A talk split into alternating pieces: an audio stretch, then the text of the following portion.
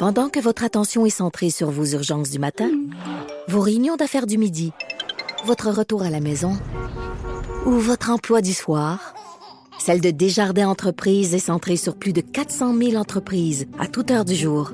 Grâce à notre connaissance des secteurs d'activité et à notre accompagnement spécialisé, nous aidons les entrepreneurs à relever chaque défi pour qu'ils puissent rester centrés sur ce qui compte, le développement de leur entreprise. Très content de retrouver euh, mon collègue Pierre Couture pour jaser d'économie qu'on va aller le rejoindre au bout du fil. Salut Pierre. Salut Jonathan. On va reprendre nos bonnes vieilles habitudes de jaser d'économie ensemble à chaque semaine. Très, très, très content de te retrouver, mon cher. On va commencer avec le, dossier Rona, qui, ben, Rona Lowe's, en fait, devrais-je dire, qui a repris beaucoup de place dans l'actualité avec l'annonce de fermeture des mises à pied et tout ça. Et j'ai envie de te lancer comme ça. Est-ce que Lowe's, l'achat de Rona par Lowe's, est-ce que c'était la chronique d'une catastrophe annoncée? Ben, c'était la chronique de deux modèles financiers, deux modèles d'affaires qui s'opposent. Euh, Lowe's, c'est des grosses boîtes, c'est, géré à l'américaine, avec peu de fournisseurs, avec des marges, parce que tu as peu de fournisseurs, ils donnent du volume, donc tu as des marges très élevées. Et euh, tu contrôles à peu près tout ce qu'il y a à l'intérieur, alors que Rona, ben, c'était une multitude de petits fournisseurs, des propriétaires euh, franchisés et, et, un réseau qui s'était gagné un par un, client par client. Tu sais, Rona est là depuis dans l'ADN des Québécois. Et là, ben, t'arrives un Américain qui, lui, a une culture complètement différente, qui est à la bourse. Rona est à la bourse, mais tu sais, là, c'est des rendements très, très importants. Hein. Et euh, je pense que c'était euh, le match. Euh, ceux qui ont référé la vente de Rona à Lowe's, je sais pas si on manqué quelque chose ou vraiment l'autre a dit on y va pareil, on l'achète puis on fera ce qu'on aura à faire. Là, clairement, écoutez, hier, on a annoncé la fermeture de magasins ces magasins-là, à l'époque de Rona, étaient très rentables. Et aujourd'hui, ces magasins-là ne sont plus rentables. Il s'est passé quelque chose entre les deux, là. Mais comment, comment, comment on peut l'expliquer? Parce que c'est ça, j'allais dire, il me semble quand Lowe's a fait son, euh, euh, son due diligence, ils ont dû voir qu'il y avait des canons boiteux dans, dans, dans l'eau. Mais là, non, tu me dis que c'était rentable, ce n'est plus. Qu'est-ce qu'il y a dans la, qu'est-ce qui peut expliquer dans la façon que Lowe's gère euh, ces, ces succursales Rona-là? Ben qu'est-ce qui peut expliquer que ça ait périclité comme ça? Deux choses. Je pense que les clients québécois de Rona, sachant que c'est Lowe's et que c'est un changement de culture, ont peut-être sont à l'ailleurs, clairement. Et tu as des joueurs québécois, Canac, BMR, Patrick Morin, qui ont décidé, eux, de prendre des parts de marché, sont très agressifs et gagnent des parts de marché chaque jour, alors que l'autre en perd. Alors c'est clairement ça. Et, ce que je vois à venir, là, euh, il va y avoir encore, il va y avoir d'autres euh, fermetures, il va y avoir d'autres ménages auprès des fournisseurs.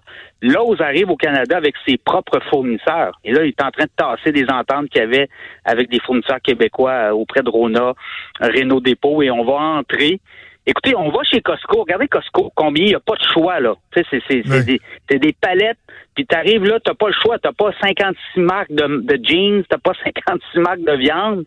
C'est ce que Costco t'offre. Et c'est au prix que Costco de là, parce qu'ils font du rabais volume, ils sont capables de négocier des très bons euh, prix avec leurs fournisseurs parce qu'ils sont uniques. Euh, même chose, Lowe's va faire la même chose là, éventuellement. On va diminuer le nombre de produits dans les magasins. On va offrir euh, ce qu'ils offrent partout dans leur réseau, puis ils vont chercher des profits comme ça. Voyez-vous, Lowe's hier, les résultats financiers, c'est un milliard de profits nets sur trois mois. C'est leur, leur, meilleur résultat financier. Donc, le réseau américain va très bien. C'est le réseau canadien qui est boiteux. Mais jusqu'à quel point les fournisseurs québécois, eux, risquent de, de, de, de devenir des dommages collatéraux? Parce que bon, il y a des succursales qui ferment, il y a des emplois qui vont être fermés. On est dans une situation de pénurie de main-d'œuvre. On dit, bon, ben, on va, on va espérer que ces gens-là vont se trouver des emplois rapidement. Mais le problème, c'est que si ça s'étend aux fournisseurs québécois, là, ça peut engendrer un problème beaucoup, beaucoup plus important. Est-ce qu'on va se rassurer du fait qu'il y en a d'autres comme Patrick Morin, Qui prennent, comme tu disais, plus de parts de marché puis que ça va venir compenser ou il y a un risque qui est, réel? Il y a un risque, on l'a vu, il y avait un fabricant de moulures dans le coin de Granby, je pense que c'est la semaine dernière, s'est placé à l'abri de ses créanciers parce que Lowe's a dit non, moi c'est terminé, je commande plus mes moulures chez vous. Et comme euh, Lowe's était euh, était son principal client, ben lui euh, pas 56 000 euh, façons de faire. Là. Il avait mis tous les œufs dans le même panier. Et souvent, tu sais, les grandes chaînes vont demander l'exclusivité à un fournisseur. Alors, c'est, ça peut être très dangereux là. et là, bon, on va le voir. De plus en plus, nos fournisseurs québécois devront être très ingénieux puis se revirer rapidement de bord. Sinon, ben tu te fais acheter par ton compétiteur puis tu continues comme ça. Alors oui, ça va être à suivre ces dossiers-là parce que dans l'ADN Rona, il y avait beaucoup d'achats locaux. Hein? Alors euh, ça pourrait continuer. On pourrait assister à d'autres fermetures ou à d'autres euh, mauvaises nouvelles, notamment du côté des fournisseurs. C'est malaisant pour Dominique Anglade, hein, alors qu'elle était ministre euh, responsable du développement économique sous Philippe Couillard. Bon, on dit que c'était pas elle qui avait euh, fait tout le gros du travail parce qu'elle venait juste d'être nommée. Il y avait Jacques Daou, feu Jacques Daou, qui était là juste avant, mais il reste qu'elle avait dit « Oh, ça devrait vraiment être une, bonne nouvelle, plus d'emplois. Euh, les nouveaux dirigeants disaient « Oui, oui, ça va être... » Et je me souviens encore, Pierre, d'avoir lu un papier qui avait été fait dans la presse plus, je pense que c'était un an après l'achat de Rona, où on disait non, mais ça va super bien, on crée des emplois. » Et là, tout ça s'est effondré. Il y a bien des gens qui perdent la face suite à ça. Oui, puis c'est l'ose là euh, qui, a mal fait là. Euh, on peut pas présumer lorsqu'il y a une transaction de, de, savoir si la direction de l'ose va être capable d'assumer son leadership à l'intérieur d'une division canadienne. Mais clairement, depuis trois ans, c'est des mauvaises nouvelles par-dessus mauvaises nouvelles. C'est des pertes de, de parts de mm. marché au Canada et notamment au Québec. Alors euh, et, c'est tout ça, ça avait été écrit dans le ciel. Hein? On l'avait dit, Investissement Québec était euh, partenaire. La Caisse de dépôt, c'est la Caisse de dépôt qui a lâché Rona. Là. C'est, ah la Caisse de dépôt qui a donné son aval et à partir de là, ça, ça, ça, a complètement euh, donné le feu vert à, à l'ose pour acheter Rona. OK, parlons de la grève euh, au CN. Il y a, des gens qui nous écoutent et qui se disent, bah, ça me rejoint en quoi, moi, ça, la grève au CN? La réalité, c'est qu'il y a des conséquences à ça, des conséquences en approvisionnement qui peuvent toucher certains euh, secteurs assez névralgiques, entre autres ici au Québec. Oui, ben, le propane, notamment, euh, ben, même François Legault, ce matin, a demandé a dit à Ottawa, il y a urgence pour le Québec. On est à 24 heures à peu près de réserve de propane partout. Les producteurs de grains, notamment, là, c'est la, c'est la période du séchage de grains. Euh, et on a besoin de propane, le, forestier, les, minières. Alors, c'est, ça touche tout le monde. Et là, on nous dit que même euh, ce matin, François Legault a dit à Ottawa, faites une loi spéciale ça prend, écoute, c'est quand même spécial. Là. Ben euh, le premier ministre du Québec qui invite euh, le premier ministre du Canada de faire une loi spéciale, euh, mais, mais urgence. Alors, je pense que là, on n'aura pas le choix. Il, beaucoup, beaucoup de, de, de propane arrive par les trains du CN, par l'Ontario notamment, des fournisseurs qui sont ontariens. Et là, il y a beaucoup de clients québécois qui sont nerveux. Hein. On me disait qu'il y a même des flottes de camions qui sont au propane pour, pour, pour bien dans, des entreprises ben névralgiques. Alors, euh, prochaines heures sont, seront déterminantes. Alors, beaucoup de monde nerveux actuellement. Est-ce que c'est pas surprenant, Pierre, qu'on ait aussi peu de réserves que ça en matière de propane? Tu disais 24 heures de, de réserve. Ça fait quand même pas des mois que ça dure, là, cette grève-là? Mais c'est ça. Quand tout va bien, là, il n'y a pas de problème, hein? C'est quand ça commence à mal aller qu'on se rend compte qu'on est dépendant de, de, du CN pour le propane. Il y a des fournisseurs de propane au Québec, mais je sais pas, est-ce que les Ontariens prenaient des parts de marché importantes au Québec? Je pense que oui. Alors, il y a peut-être ça aussi. Euh, il y a peut-être eu des, acquisitions dans les dernières années, puis euh, il n'y a pas assez de Québécois dans ce secteur-là, alors qu'il pourrait peut-être en avoir d'autres. Euh, mais tu sais, les producteurs de, de pétrole puis de gaz, ça vient de l'Ouest aussi, en canadien. Alors, il y a ça aussi on est dépendant, c'est le Canada quand même, là. C'est notre beau grand pays. Alors, euh, je pense que ça met en relief là, euh, notre fragilité sur certains approvisionnements. Intéressant ce que tu dis. Il y, a, il y a comme un parallèle à faire avec la gestion de nos finances personnelles. C'est quand ça va bien, tu y ah penses pas à t'en mettre de côté parce que ça va bien. Là, c'est quand ça va mal que tu dis j'aurais dû m'en mettre de côté. Ah Faut être prévoyant. Euh, autre, autre secteur qui, euh, qui va mal, euh, c'est chez Groupe Capital Média. Évidemment, euh, je le dis souvent, Pierre, on a une pensée pour pour nos collègues des quotidiens oui, tout à fait. du Groupe Capital Média. C'est pas évident. Eux pensaient qu'il y avait un, modèle sélectionné, le modèle de, de, de, coop qui était pour faire foi de tout, qui était l'espèce de d'espoir, si on veut. Là, finalement, avant même que le gouvernement annonce officiellement la voie retenue, il y a de l'eau dans le gaz, Desjardins qui est plus là, la FTQ qui dit si Desjardins est plus là, plus sûr que je vais y aller, il y a vraiment rien de réglé, là. Non, non, hier, le syndic a dit euh, au juge euh, qui accordait le, prêt de 5 millions d'investissement Québec, ben nous, on préconise euh, le, projet coopératif, hein, puis le principal créancier, de, de, de, de Groupe Capital Média, c'est Investissement Québec, hein, avec un prêt de 15 millions notamment. Là. Alors, écoute, euh, Desjardins n'est plus là, le fonds FTQ, il sait pas, il manque 5 millions. Total tout, là, ils ont besoin de 21 millions pour relancer le groupe Capital Média. Il y aurait 16 millions d'assurés. Il manque 5 millions. Il y a deux Desjardins, il y allait qu'un 2,5, puis euh, le fonds FTQ 2,5. Là, maintenant, qui va prendre, qui va assumer ça? Ça prend, dans le fond, euh, le fonds FTQ dit, si c'est pas Desjardins, ça prend une autre institution financière solide qui veut y aller. Est-ce qu'on nous dit qu'il y a peut-être un autre joueur solide financier qui pourrait y aller, je sais pas, mais il manquerait 5 millions. Euh, les employés aussi sont importants là-dedans. Hein. Chaque employé va fournir 2000 dollars par année dans la ah coopérative. On va aller chercher quasiment 700 000 dollars comme ça par année et on pense aller chercher euh, plusieurs millions de dollars sur cinq ans. Et euh, mais c'est pas fait là. Euh, ils ont jusqu'au 16 décembre pour essayer de trouver le 5 millions manquant. Et soyez assurés que ça, il y a des téléphones qui se font actuellement. Ben Investissement Québec reprend, repasserait hein, 2,5 millions dans l'aventure. Alors, euh, pourquoi pas? On a, on a déjà mis 15, puis euh, le ministre Pierre Fitzgibbon a reconnu que cet argent-là, il faisait un X dessus. Là, il savait qu'il ne récupérerait pas. Et là, on parle d'en mettre davantage. De ton œil de, de, spécialiste en économie, quand tu regardes le montage qui est fait, euh, oui. connaissant le contexte, les prévisions, est-ce que ça te semble tenir la route? Ou ça a l'air très fragile, même s'ils réussissent à aller chercher 5 millions manquants? Mais la grosse dépense de Capital Média va être le, salaire des employés. Alors, si tout le monde consent de baisser leur salaire puis de donner 2000 dollars par année, ils pourront peut-être redonner un tour d'euro à un moment donné, là, ça, ça se met à mal aller. Mais je pense que la grosse dépense est là. Tu vois, la première année, ils prévoient perdre plusieurs millions de dollars, c'est-à-dire 2020. Et après ça, on abandonne le papier pour avoir une édition seulement le samedi avec du numérique. Alors, c'est ça aussi qui s'en vient. Euh, est-ce que c'est viable? Euh, ça va prendre euh, une conscientisation au niveau des annonceurs locaux, ça va prendre une conscientisation au niveau des annonceurs nationaux aussi.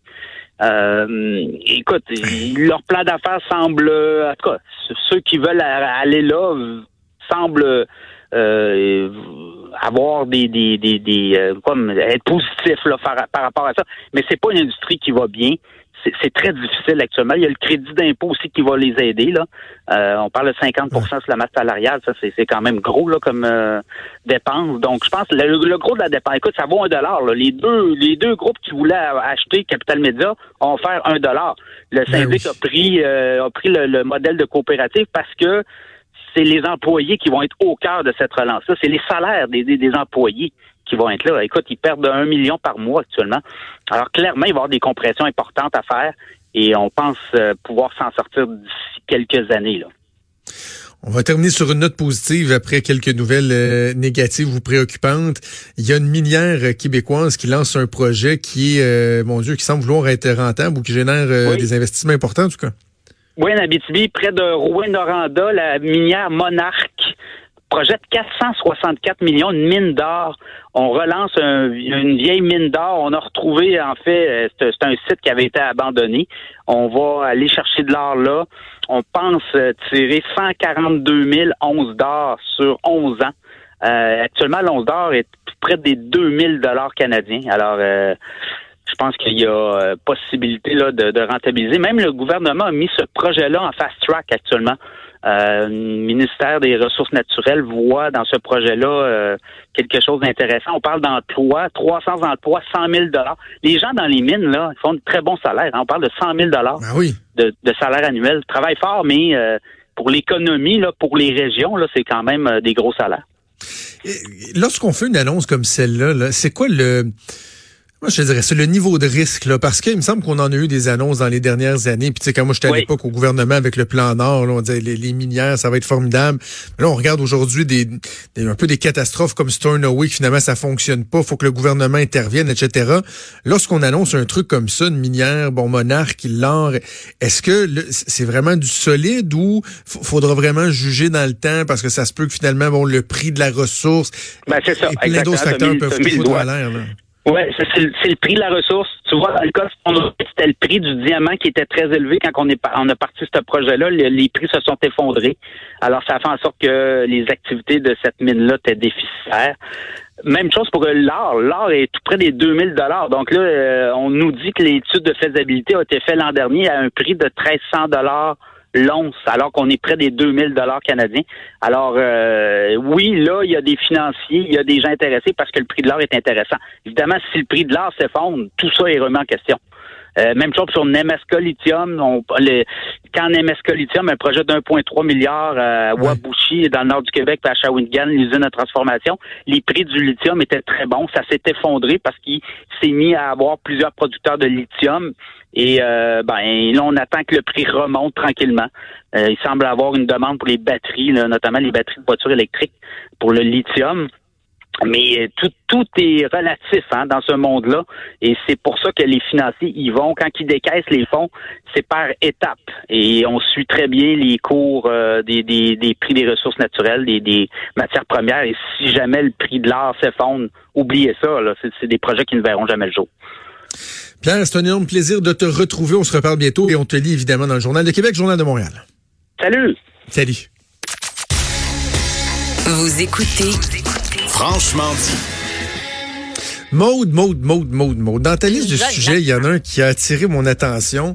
oui. Moi, je suis un maniaque de tout ce qui touche le voyage dans le temps et tout. Et là, tu me parles de Greta Thunberg, time traveler. Est-ce que Mme Thunberg va, réussir à voyager dans le temps? Non. Après avoir marché sur les eaux, quand même. Est-elle une voyageuse du temps? Est-elle de retour d'un voyage dans les années 1800 quelque chose. Ben, c'est la théorie qui circule présentement sur Twitter parce que euh, il y a une photo des, des archives de l'université de Washington qui fait jaser et pas à peu près. On y voit trois enfants. Ben voyons, il ressemble donc bien que tu viens de m'envoyer ça. Ils travaillent dans une mine d'or pendant la ruée vers l'or de l'Alaska 1898. C'est une photo qui a été immortalisée par Eric Egg, qui est un photographe américain d'origine suédoise qui est né en 1867. Et sur cette photo-là, parmi les trois enfants, il y en a une, là, elle ressemble à Greta Thunberg.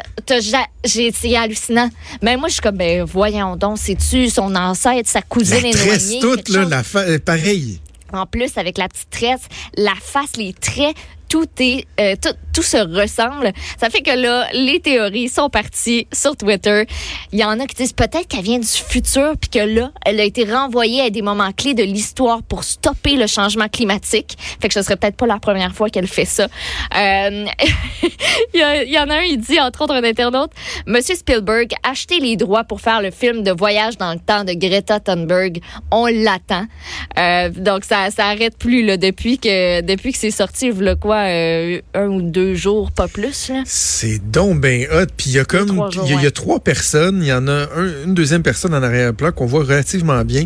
Un troisième qui a la face toute floue. Oui, il y a comme un chien aussi dans le background à gauche qu'on n'est pas capable de. Pas ben oui. Oui, oui. Mais on dirait qu'il n'y a pas de face. C'est comme s'il avait pas voulu être sa photo puis il avait fait euh, blurrer sa face. Mais elle, c'est vraiment bien défini. On jurait que c'est Greta Thunberg. Ouais. Comme c'est fascinant. C'est une photo qui est tirée de vraies archives. C'était au Yukon. Puis, ben, on a peut-être retrouvé une ancêtre de Greta. OK. avant de se laisser, j'ai eu une obsession pour l'opération pour les yeux, là, étant euh, extrêmement myope. Je voudrais vraiment me faire opérer, mais j'ai toujours des hein, craintes. Puis, oh non, mais j'y pense toujours. Et, là, il, quoi, il y a Lazek MD qui est, un, qui est dans le trouble, qui est pourtant une référence en, la matière. Oui, euh, demande d'action collective qui est partout au pays. Euh, ce serait pour ne pas avoir bien prévenu les clients des risques qui sont associés à l'opération de correction de la vue. Oh. Euh, le gars qui a parti ça s'appelle Christopher Ouellette. Euh, puis lui, ben, c'est à cause qu'il a vraiment eu une mauvaise expérience qu'il a démarré ça avec l'aide de l'avocat montréalais Joël Zoukran. Lui, il a subi une intervention pour corriger sa vue en 2015, puis il était convaincu que les risques étaient minimes, puis il dit qu'on lui aurait assuré que toutes les complications possibles, c'était mineur, c'était traitable, donc il n'y avait pas de quoi s'en faire en gros. Mais quelques mois après l'opération, en 2016, a commencé à ressentir de bonnes douleurs. Euh, il y avait des nerfs endommagés qui envoyaient de faux signaux à son cerveau. Euh, ça faisait comme des sensations de brûlure, de picotement. C'est rendu qu'il tolère mal le soleil, mal les écrans électroniques. Lui, il dit qu'il a dû arrêter de travailler, il a dû changer de domaine, puis qu'une chance que hmm. sa blonde était là pour l'épauler parce que peut-être qu'il serait pas ici pour en parler. Euh, ça s'appelle la, la névralgie cornéenne. Donc, tous les gens à travers le Canada qui peuvent s'inscrire. Il y a deux types de personnes qui peuvent s'inscrire. Ceux qui ont subi l'opération sans avoir été avertis de tous les risques au préalable et aussi ceux qui ont développé, comme lui, la névralgie cornéenne. Euh, la demande d'action collective doit être autorisée par un juge. On va analyser la situation, puis après ça, ben, on pourra euh, procéder. Puis le recours, on réclame jusqu'à environ 430 000 dollars par personne, mais on va pouvoir y aller au cas par cas. Puis moi, j'avais demandé à mon optométriste, j'étais comme, ben, ça vaut-tu la peine? Est-ce que je devrais, je pourrais? Elle dit, tu sais, Maud, c'est pas pour rien hein, que les optométristes, on le recommande pas nécessairement d'emblée. Elle dit, tu sais, c'est tes yeux, t'en as deux, puis une fois qu'arrive quelque chose, ben c'est terminé. Oui, c'est ça, mais l'optométriste en même temps ne veut pas perdre ben de, job. Les ophtalmos diraient peut-être des choses différentes, mais en tout cas, euh, c'est quand même un pensée bien. C'est une décision qui comporte certains risques. On va suivre ça assurément. Maude, on a déjà euh, plus de temps. Merci beaucoup. on se retrouve demain. Merci à Joanne Henry à la mise en onde, à Mathieu Boulay. L'excellent Mathieu Boulay à la recherche. Euh, moi, je m'en vais faire un petit dodo. Je vous souhaite une excellente journée. Puis on se donne rendez-vous demain à 10h. Ciao.